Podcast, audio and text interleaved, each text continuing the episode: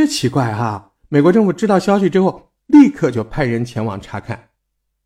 根据斯巴达一号的说法，当时他的任务就是平安护送研究人员进入这个神秘建筑物。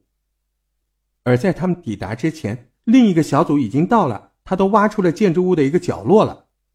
这个建筑物呈八边形，是由黑色的玄武岩建造的，显露出来的部分可以隐约的看见。一个巨大的门，而这个门呢，你看这么大，它只要轻轻一推，它就能开。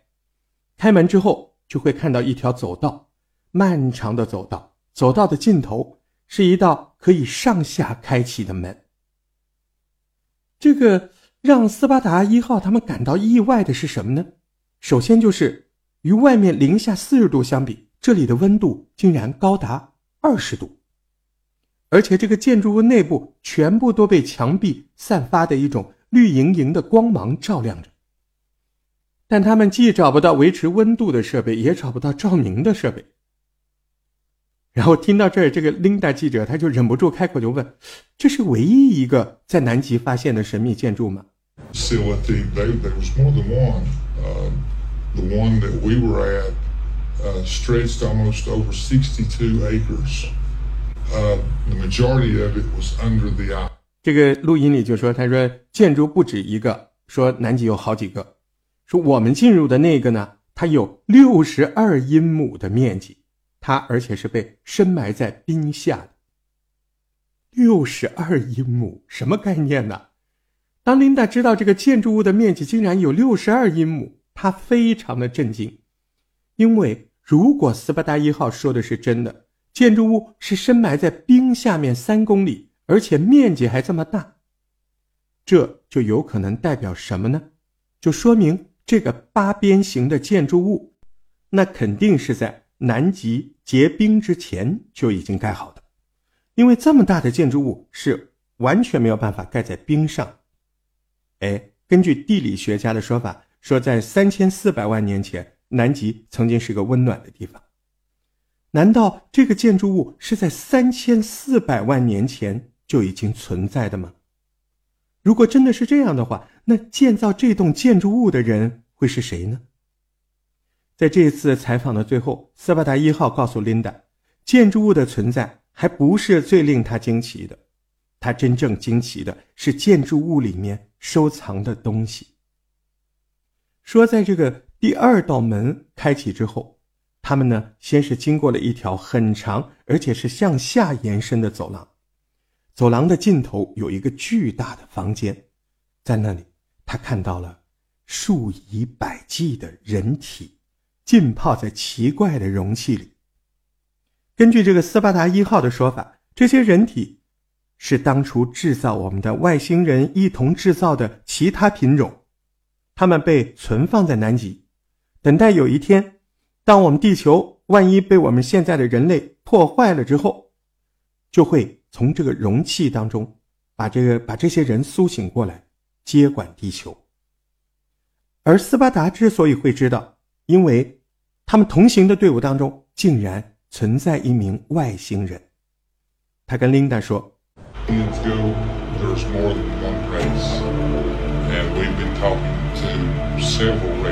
你看。”他说：“外星人有好几种，我们一直在和其中的好几种密切联络。根据斯巴达的说法，目前至少有七个种族的外星人频繁的在跟人类接触。他们为了不同的目的，与人类的政府达成协议。而为了要和外星人合作，你像美国啊，各个国家呀，早就在很久之前进行过秘密太空计划。”这项计划的目的就是要在瞒住大部分人的前提之下，要与外星人悄悄的频繁来往，学习科技。而南极就是这秘密太空计划中其中的一个基地。那你说还有其他的吗？有啊，月球、火星这些地方都只有一个特点，那就是一般人根本就不知道这里发生了什么事儿。据说从上个世纪开始。世界上各地的顶尖的科学家们，都会有一些人呢，会被以外派他国研究为理由，被派到这些地方去。这些南极啊、火星啊、月球啊这些基地。